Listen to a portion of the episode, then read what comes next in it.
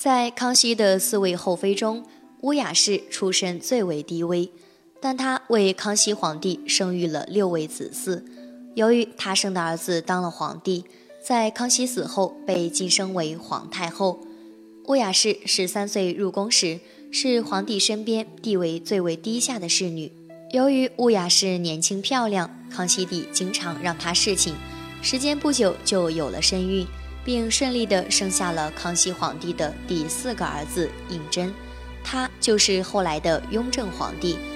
因为身份卑微，乌雅氏没有亲自抚养孩子的权利，并且康熙为了缓解刚刚失去爱女的皇贵妃佟佳氏的悲伤，胤禛出生便交由贵妃佟佳氏抚养，造成了乌雅氏和雍正长期不亲近。乌雅氏二十九岁时生下皇十四子。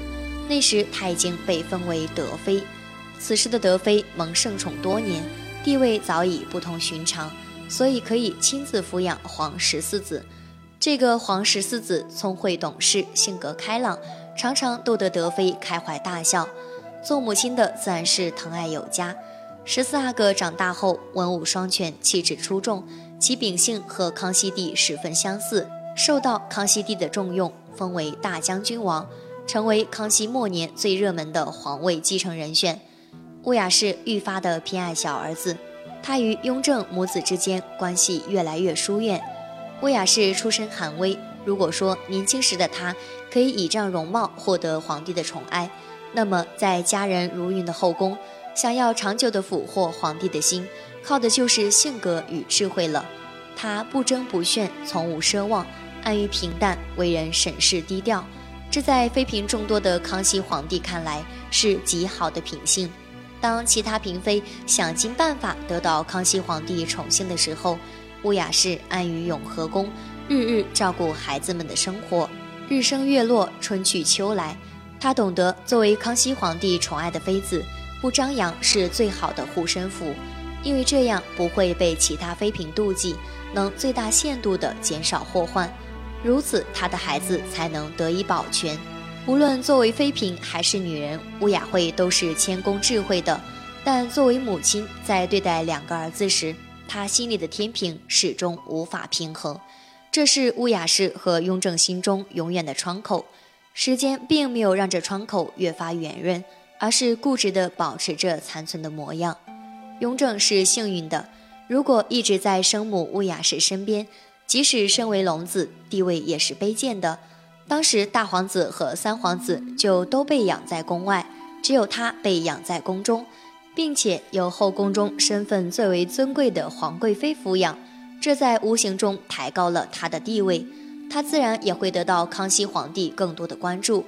自己的儿子能够由贵妃抚养，应该是一种殊荣。可从血缘母子之情上讲，这天然的连接怎么能说断就断？雍正天生性格阴郁，自尊心极强，自小便善察言观色。虽然佟佳氏不是皇后，但却是后宫的实际掌权者，也是众皇子的嫡母。她的尊贵身份让年幼的雍正有了十足的归属感。她不是皇贵妃所生，但是却可凭着皇贵妃的抚养抬高自己的地位。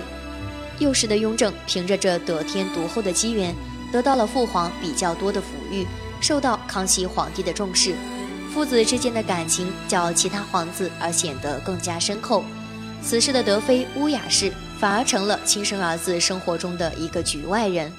乌雅氏本来就是直率倔强之人，亲儿子视自己如同外人，难免失望，继而心冷。后来佟佳氏因病去世，对于十二岁的雍正来说是一个巨大的打击。俗话说，生恩不如养恩大。雍正是在高贵温婉、仪态端庄的佟佳氏的呵护教导下长大的，在他的眼里，佟佳氏就是一个慈爱并对自己付出真挚感情的母亲。从此以后，他的额娘只有那个不曾给予他周全呵护的乌雅氏了。四阿哥胤禛少年老成，从不喜形于色，每当感到乌雅氏对他客气而冷淡的疏远时，心中都是满满的说不出的滋味。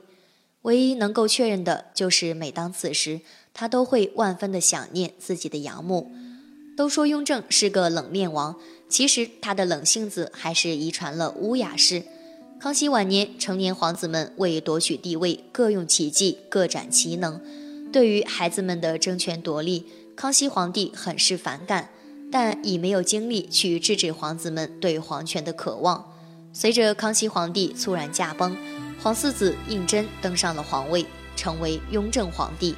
雍正稳定了朝中形势后，才从边关急召皇十四子回京。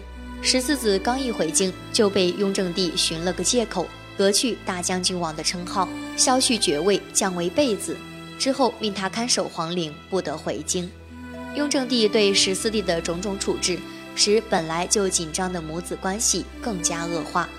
虽然两个儿子都有他所生，但在德妃的心中，显然十四阿哥才是自己最值得骄傲的儿子。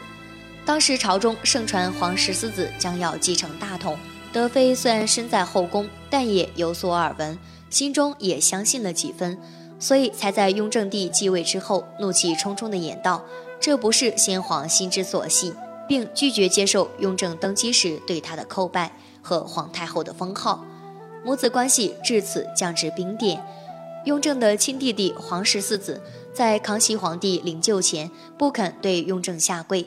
此后，皇十四子被雍正软禁于清陵读书。乌德妃在雍正帝继位后，因为时时担心他们兄弟手足相残，以致忧郁在心，病倒在床，身体也每况愈下。于雍正元年五月撒手人寰。乌雅氏直至去世，也没能和他心心念念的小儿子见上一面。在德妃去世一年之际，雍正回忆德妃的音容笑貌，感叹自己子欲养而亲不待的遗憾。这对母子的关系再也不可能有修复的机会，而他们二人孰是孰非，也无人能说得清道得明。乌雅氏倔强不肯求情，十四倔强不肯求饶，雍正倔强不肯念情，母子三人皆性情刚烈。所谓母子情、手足情，都成了皇家的牺牲品。这个因儿子称帝而当上皇太后，却不接受皇太后封号。不肯搬入太后寝宫的女人，她的暴毙而亡成了秘密。也许乌雅氏临终前会想起她在萨格出生前做的那个梦，那个糯糯软软的、浑身散发着桂花清香的婴孩，会不会依旧伸手向她走来？此事为母子恩怨纠结，唯愿来世再不入皇家，只做平常人家的母与子，享受着尊前慈母在。浪子心不寒的人间第一情。